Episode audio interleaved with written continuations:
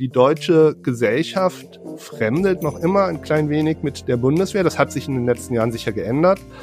Aber der Gedanke, dass Deutschland sich sehr lange und in vielen Bereichen immer noch als Friedensmacht versteht, das macht die Arbeit eines Verteidigungsministers oder einer Verteidigungsministerin nicht einfacher.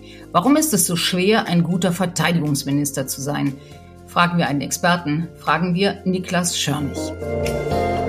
Tonspur Wissen Endlich die Welt verstehen. Ein Podcast von Rheinischer Post und Leibniz Gemeinschaft.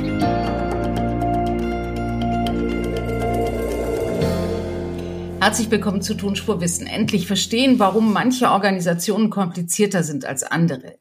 Vom Wissen der Experten profitieren und sich eine fundierte Meinung bilden zu können. Das ist Tonspur Wissen.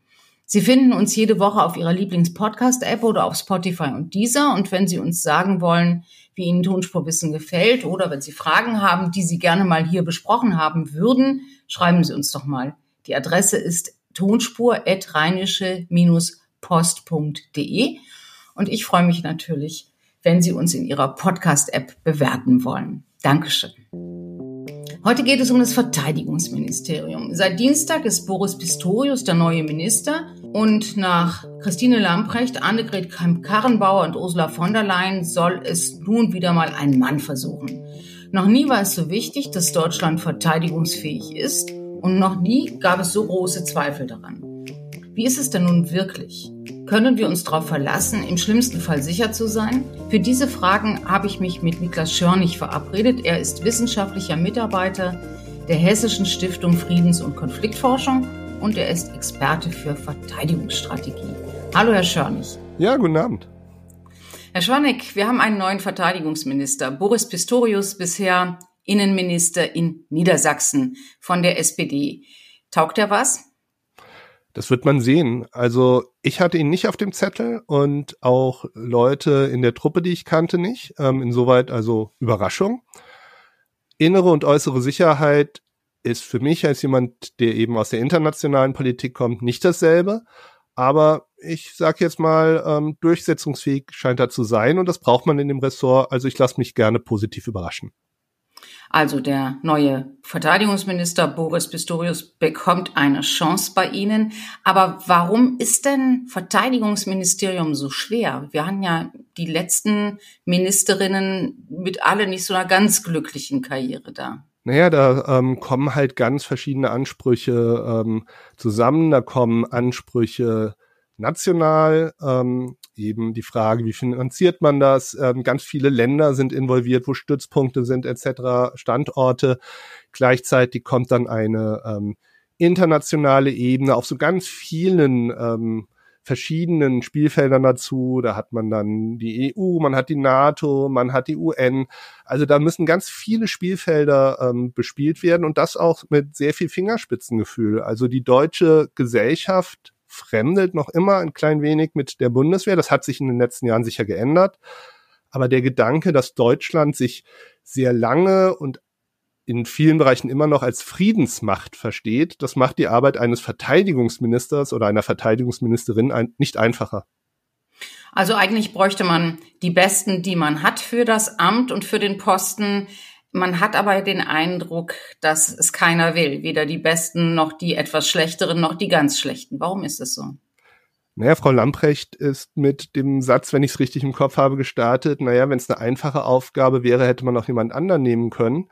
Ähm, also es ist halt einfach, ich glaube, schwierig dort wirklich ähm, etwas zu gewinnen, ähm, weil man auch gegen einen sehr großen eingefahrenen Apparat als ähm, Minister, Ministerin ähm, kämpfen muss.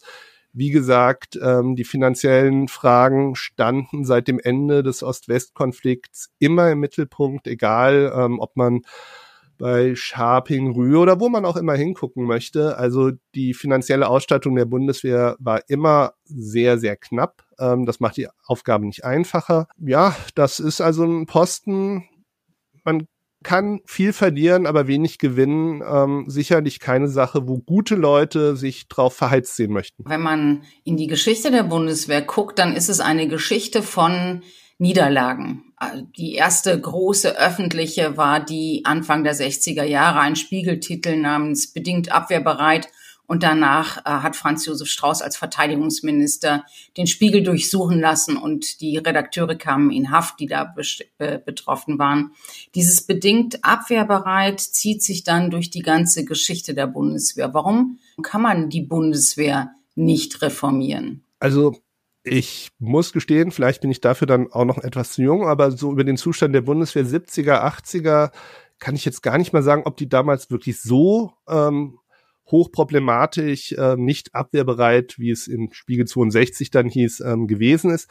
Aber was man natürlich sagen kann für die Zeit nach dem Ost-West-Konflikt, dass einfach die Frage erstmal im Raum stand, was soll die Bundeswehr überhaupt leisten? Soll sie weiterhin Landes- und Bündnisverteidigung machen oder was wir dann ab Mitte der 90er ähm, für die als Diskussion haben, soll sie möglicherweise eben out of area, also jenseits des NATO-Gebiets in UN-mandatierten Einsätzen eingesetzt werden. Wir sehen sie dann im Einsatz 99 im Kosovo, sogar ohne UN-Mandat, große Diskussion.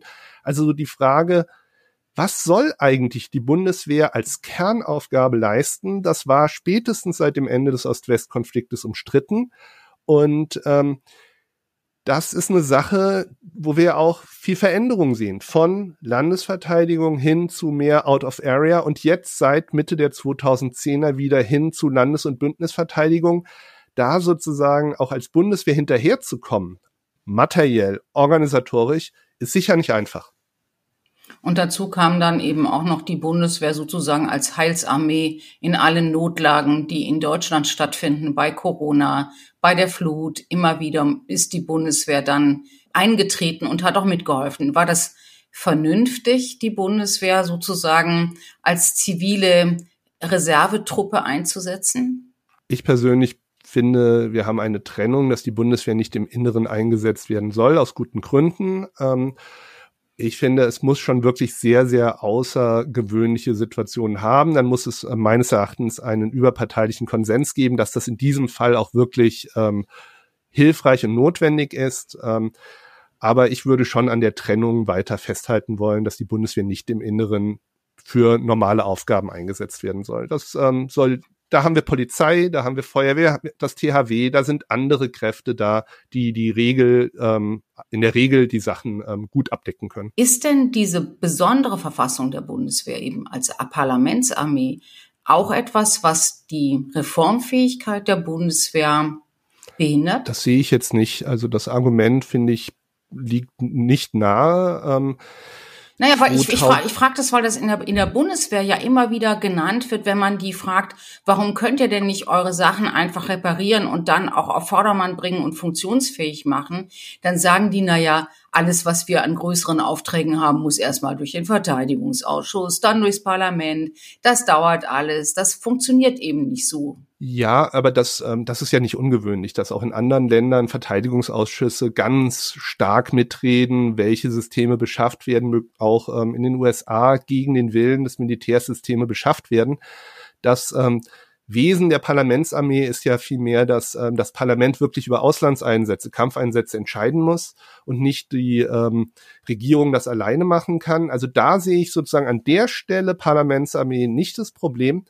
Was man diskutieren kann oder was in der Bundeswehr diskutiert wurde, ist die Frage, ob die Bundeswehr durch ihre starke Ausrichtung auf ähm, innere Führung, die sie seit ihrer Gründung hat, ähm, das ist der Gedanke, dass Soldaten viel mehr Verantwortung eben übergeben wird, dass sie nicht Befehlen folgen müssen, kein Kadavergehorsam haben sollen. Da gab es jetzt in Afghanistan eine Diskussion, die sich durch die gesamte Geschichte der Bundeswehr durchzieht, ob hier ähm, dadurch nicht die Kampffähigkeit leidet, ob dadurch nicht sozusagen auch der Kampfgeist reduziert wird. Ähm, das ist eine Diskussion, die hatten wir seit der Gründung der Bundeswehr in den 50ern und ähm, Oberst Wolf von Baudestin hat ja sehr stark sich für diese innere Führung stark gemacht und ich glaube, das ist was, was die Bundeswehr von anderen Armeen unterscheidet, aber ich würde sagen im Positiven, dass eben hier auch Befehle hinterfragt werden können, dass man eben manchmal eine, eine extra Runde laufen muss und nicht einfach ähm, losschießen kann. Ähm, aber ich halte das für eine positive Sache. Also insoweit würde ich jetzt sagen, die Bundeswehr steht da gar nicht schlechter. Die, wenn wir in die jüngste Vergangenheit der Bundeswehr gucken, dann haben wir nach 2010 die Wehrpflicht abgeschafft und das war, war verbunden mit dem damaligen Verteidigungsminister zu Gutenberg, der eben auch eine große Bundeswehrreform daraus machen wollte und die anschließen wollte. Das, dazu ist es dann nicht mehr gekommen. Ursula von der Leyen hat ähm, als Verteidigungsminister Ähnliches vorgehabt und hat sich vor allem auf das Management und die Beschaffung konzentriert. Auch damit ist sie nicht fertig geworden. Annegret Kramp-Karrenbauer hat es fortgeführt, aber auch nicht fertig gemacht. Wo ist denn die Bundeswehr heute? Wo steht die? Also der Bereich Beschaffung und Material ist seit Jahren ein ganz, ganz großes Problem. Also bei der Bundeswehr. Und ähm, der Beschaffungsbereich ist im Prinzip verknöchert durch enorm viele Regularien, durch enorm viele ähm, Regeln, die zu beachten sind, ähm, die teilweise dann dazu führen, dass sich ähm, Projekte ewig hinziehen, dass auch dann ähm, industrieseitig die Anforderungen halt sich teilweise widersprechen und nicht klar ist, wie soll man damit umgehen. Also ähm, Befass, ähm, Beschaffung würde ich schon als eins der ganz zentralen Themen sehen, die ähm, in der Bundeswehr seit Jahrzehnten oder zumindestens die letzten 20 Jahre hochproblematisch sind. Ähm, die interessant ist dabei auch, dass in den NATO-Staaten es ein, es gibt ja das Zwei-Prozent-Ziel, dass ähm, die NATO-Staaten zwei Prozent ihres ähm, ihrer Wirtschaftsleistung pro Jahr für Verteidigung ausgeben sollen. Das hat Deutschland in den letzten Jahren nie geschafft. Es gibt aber auch ein zweites Ziel, dass 20 Prozent des Verteidigungshaushaltes in Neubeschaffungen gehen sollen. Und auch da gehört Deutschland zu den Staaten, die das ähm, seit Jahren nicht schaffen, die da zu den letzten fünf gehören. Und jetzt kann man fragen, wo geht denn in der Bundeswehr das Geld hin? Und ähm, da stellt man fest, das geht nicht, wie man vielleicht denken würde, in Personal, sondern vor allen Dingen in ähm, aktuelle Einsätze und die Instandhaltung von Material. Und da ist man einfach in so einem Teufelskreis, dass immer weniger Material zur Verfügung steht, das rumgereicht wird, das immer stärker benutzt wird, das dann sehr teuer repariert werden muss. Und dann fehlen die Gelder für die Neuanschaffungen. Ähm, aus diesem ähm, Zirkel muss die Bundeswehr ausbrechen, wenn sie irgendwie über zukunftsfähiges Material verfügen möchte. Und was heißt das, wenn man ähm, jetzt auf, also Sie sagen, die, die Bundeswehr musste ausbrechen aus diesem Teufelskreis. Jetzt gibt es die zwei Prozent und das Ziel wird auch in Deutschland ernst genommen. Jetzt gibt es 100 Milliarden extra. Und jetzt hört man, ja, aber hm, wir wissen ja gar nicht so genau was und das ist auch noch alles nicht auf der Strecke es ist, glaube ich, seit Mitte der 2010er klar, dass der Trend oder dass das Hauptziel wieder Landes- und Bundesverteidigung sein sollte. Dass ähm, spätestens seitdem ähm, Russland die Krim annektiert hat, ist das wieder in den Köpfen angekommen.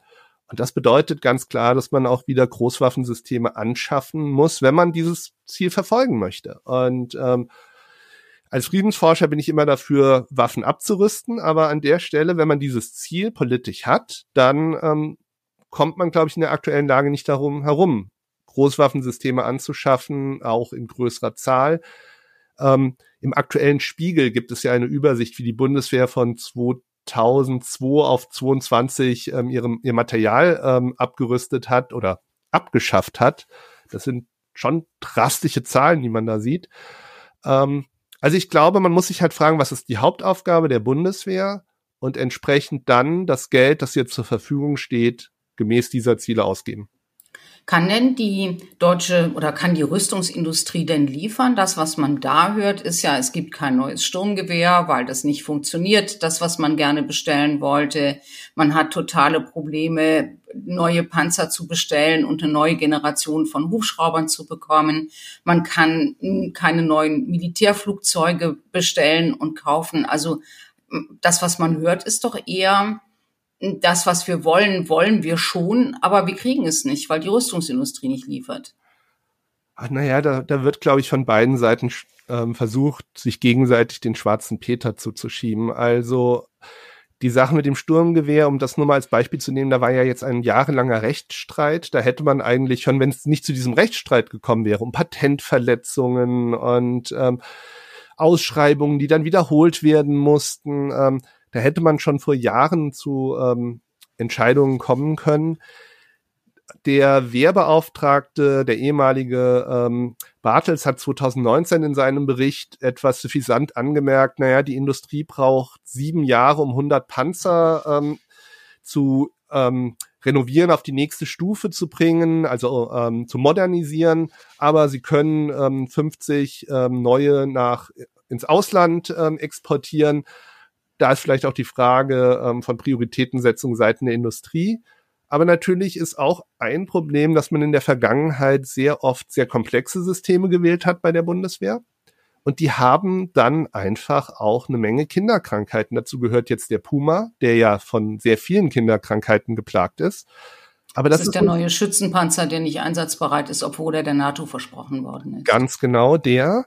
Der ist hochtechnisiert, ist der, das modernste System am Markt, aber ähm, dass äh, solche Systeme sind eben so komplex, die kann man nicht mehr auf alle Eventualitäten testen und das ähm, wenn man dann so einen Ansatz hat, hochkomplexe Systeme, die ganz viel können sollen, dann kann ich auch ein bisschen die Industrie verstehen, wenn man sagt, naja, das ähm, kann nachher eben, wird schwierig, dass diese Systeme aus dem Stand dann auch einsatzbereit sind. Also da wird, ich glaube, man muss auf beide Seiten gucken, was die Nachfrage an teilweise widersprüchlichen, überbordenden ähm, Wünschen hat und was das Angebot dann, ob das sich, ob die Anbieter sich dann auch wirklich darauf einlassen, das auch so umzusetzen und ähm, alles dahinter stellen. Das heißt also, der neue Verteidigungsminister müsste, wenn er Waffen haben will und wenn er die Bundeswehr so ausrüsten will, dass sie auch wirklich kampffähig ist, im schlimmsten Fall, müsste er einfachere Waffen bestellen, die schneller zu liefern sind. Wenn es darum geht, jetzt schnell zu agieren, ja. Ähm, ich würde auch sagen, man kann ja mal die Industrie unter Druck setzen, indem man europäisch einkauft. Bisher war sehr viel im Beschaffungswesen national. Aber schon seit Jahren ist ja, wird immer gesagt, wir soll, möchten europäisch einkaufen. Aber am Ende des Tages bleibt es dann doch national. Aber warum nicht auch mal hier die Industrie unter Druck setzen und sagen, Leute, so wie jetzt bei dem, bei dem Flugzeug, ähm, bei der ähm, F-35, dass man sagt, wir kaufen vielleicht ähm, auch einen Schützenpanzer in den USA oder in Schweden, wenn ihr das nicht hinkriegt. Also ich würde sagen, europäisch ähm, zu agieren, kann nie ein Fehler sein. Der ähm, neu oder das, das Flugzeug, die F-35, wird in den USA bestellt, weil Europa nicht lieferfähig ist in der geforderten Qualität und Geschwindigkeit. Und weil man sich mit den Franzosen nicht wirklich über die ähm, Anforderungen des Systems eines alternativen Kampfflugzeugs einigen kann. Also das ist ja auch so ein Problem, dass man irgendwie in Europa dann zig Varianten bestellt jedes Land seine eigene anstelle, dass man sich mal zusammenrauft und sagt, was sind die Mindestanforderungen, die so ein System können muss? Und das nehmen wir alle. Das würde auch Logistik und so weiter erleichtern. Ähm, ist mir nicht nachvollziehbar, warum man sich da nicht irgendwie mal auf einen Nenner bringen kann. Muss denn der neue Verteidigungsminister in Europa in diesen Fragen eine Führungsrolle übernehmen? Das wird ja immer auf der einen Seite gefordert und dann sagen die, oh, aber ein Deutscher wollen wir eigentlich doch nicht und die Deutschen selber wollen ja auch nicht führen in Verteidigungsfragen. Da natürlich die wir jetzt auch über Staaten reden, die da als Lieferanten in Fragen kommen, Frankreich, Großbritannien, die ja nicht mehr in der EU sind, ähm, Schweden. Ähm, also da ist natürlich so ein deutscher Vorstoß schwierig, aber ähm, dass man irgendwie den Gedanken, europäisch zu gehen, ähm, dass man gemeinsame Regularien oder auch gemeinsame Anforderungen definiert, ähm, da glaube ich, tritt man niemanden auf die Füße, wenn man das ähm, auch als Deutscher formulieren würde. Was muss denn Boris Pistorius nach innen tun bei der Bundeswehr im Verteidigungsministerium? Wir haben eben schon darüber gesprochen, dass die Beschaffung die ganz große Baustelle und das schwarze, das schwarze Loch des Verteidigungsministeriums ist. Was muss er da tun, um das aufzubrechen? Seine Vorgängerinnen sind genau da gescheitert. Naja, jetzt, ähm, ich glaube nicht, dass als Friedensforscher, dass ich das tatsächlich wirklich im Detail beantworten kann, aber ähm, wenn man mal drauf schaut, das Verteidigungsministerium scheint ja zumindestens ähm, in den Umstrukturierungen durch ähm, von Gutenberg und de Maizière ähm, die Soldaten aus Entscheidungsprozessen rausgedrängt zu haben und auch ähm, die interne Kommunikation erschwert haben. Ähm, wenn man sich zum Beispiel, um wieder auf den Schützenpanzer ähm, Puma zurückzukommen, wenn man halt feststellt, dass ähm, da ein Panzer geplant wird und niemand mit dem ähm, Lufttransport redet und der eigentlich zu schwer ist, um in eine deutsche Transportmaschine ähm, zu passen. Also als allererstes würde ich sagen, er muss die Leute zusammenbringen, dass sie wieder miteinander reden und dass sie äh, einander klarer machen, was ihre Anforderungen sind und auf Konsens ähm, setzen und nicht auf ein Gegeneinander. Wie lange dauert es, bis die Bundeswehr einsatzfähig ist? Da kann ich nur spekulieren. Die, ähm, die Zahlen, die ja genannt werden, sie soll, glaube ich, 2031 voll einsatzbereit sein. Da bin ich jetzt sozusagen, das ist optimistisch, ähm, ob acht Jahre. Ähm, wir schauen mal. Also ähm, ich traue Pistorius zu, dass er Dinge verändert, dass er auch Sachen an, ähm, anfasst es ist natürlich immer eine schwierige Sache. Wir haben jetzt auch für die nächsten kommenden Jahre Verpflichtungen gegenüber der NATO. Das heißt, wir können jetzt nicht sagen, okay, wir nehmen uns mal aus allem raus und bauen um. Das muss sozusagen parallel laufen. Die Verpflichtungen müssen erfüllt werden. Die sind politisch eingegangen worden. Bei gleichzeitigem Umbau. Das wird eine sehr, sehr schwierige Herausforderung. Ich beneide ihn nicht. Was bedeutet das für die Ukraine? Zunächst, ähm, glaube ich, bedeutet es weniger etwas für die Ukraine, weil die Frage, ähm, was wir da hinliefern, ist von diesen Umbaumaßnahmen nicht betroffen. Es bedeutet, ähm, glaube ich, eher was für unsere NATO-Partner, nämlich die Frage, sind wir als NATO-Partner dann eben auch in dieser Umbauphase in der Zukunft ähm, vertrauenswürdig und ähm, reliable, ähm, belastbar oder ähm, sind wir als Partner in der NATO verlässlich? Bei dem Ausfall des Schützenpanzers Puma konnte man ja zum Glück auf ältere Modelle zurückgreifen und dadurch ähm, trotzdem die NATO-Verpflichtungen ab Januar hier erfüllen. Ähm, also insoweit glaube ich, dass es eher darum geht, der NATO zu signalisieren, dass wir ähm, hier weiterhin ein Mitglied mit Gewicht und ähm, Verantwortung in der NATO sind. Und ähm, mit der Ukraine sehe ich das momentan noch nicht so problematisch. Und die Lieferungen von Waffen, die für die Ukraine schon versprochen sind und die noch versprochen werden, werden die Bundeswehr entscheidend schwächen. Das war ja das, was Frau Lambrecht immer sagte. Die sagt ja immer, wir haben nichts übrig. Als Friedensforscher bin ich natürlich auch immer bei der Frage von Rüstungsexporten gespalten, aber in dem Fall Ukraine, glaube ich, ist die Sache klar.